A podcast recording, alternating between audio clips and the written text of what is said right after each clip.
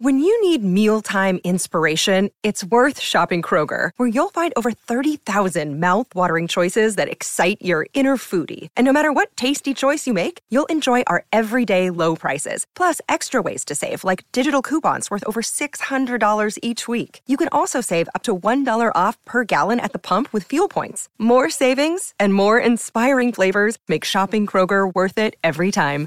Kroger, fresh for everyone. Fuel restrictions apply. En el Bhagavad Gita, uno de los más antiguos libros sagrados del hinduismo, se encuentra este inquietante pasaje del Mahabharata.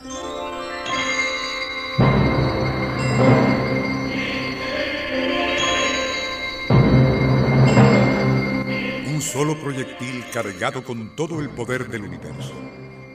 Una incandescente columna de humareda y llamas más brillante que diez mil soles se elevó en el cielo con todo su esplendor. Se trataba de un arma desconocida, un gigantesco mensajero de la muerte. Los cadáveres se hallaban tan achicharrados que eran irreconocibles. Se les habían caído los cabellos y uñas. Después de algunas horas, todos los alimentos se envenenaron.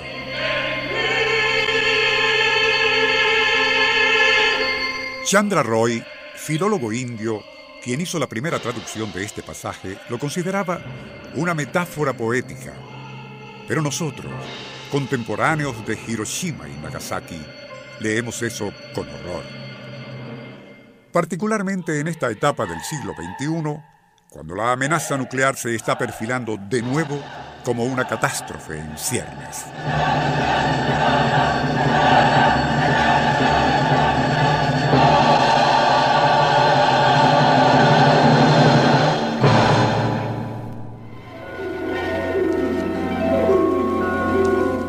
Nuestro insólito universo.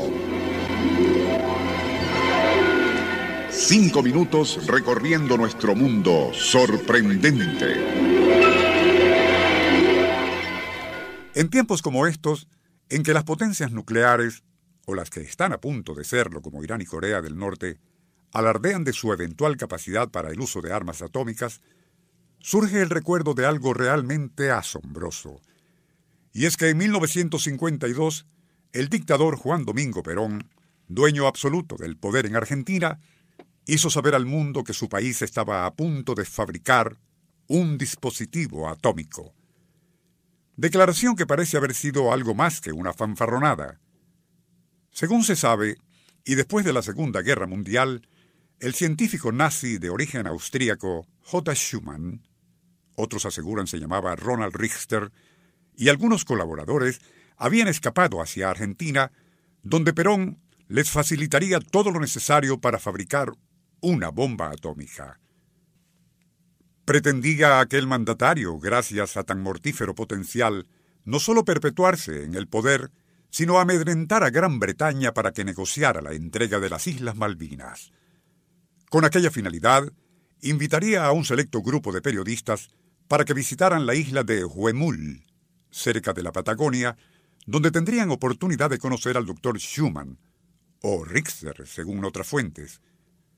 Una vez allí, el científico austríaco les llevó a recorrer las instalaciones, mientras aseguraba que Argentina podría tener su artefacto nuclear a corto plazo, ya que en cierto lugar, a pocos kilómetros de la costa, existían los elementos básicos, agua pesada y uranio.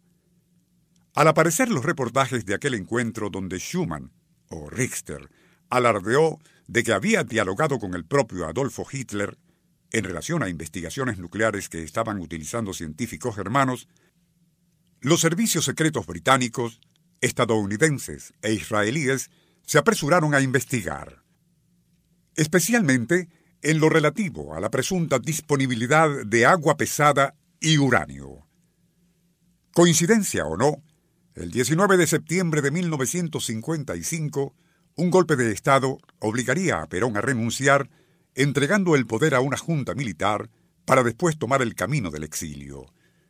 Con aquel derrocamiento y desaparición del doctor J. Schumann, o Richter, los rumores de un supuesto desarrollo nuclear se fueron disipando y el grupo de oficiales que tomó el poder nunca hizo declaraciones al respecto. Ante lo anterior, cabe en lo posible que aquella presunta bomba atómica anunciada por Perón no fuese más que un teatral recurso para que Inglaterra se viese obligada a dialogar sobre la cesión de las Malvinas. Ello nunca se pudo confirmar, y aún hoy día persiste el rumor de que sí hubo algo de cierto en lo de un desarrollo nuclear argentino. Muchos van más lejos y aseguran que de no haber desaparecido Perón del escenario, a lo mejor aquella presunta fanfarronada suya se habría hecho realidad.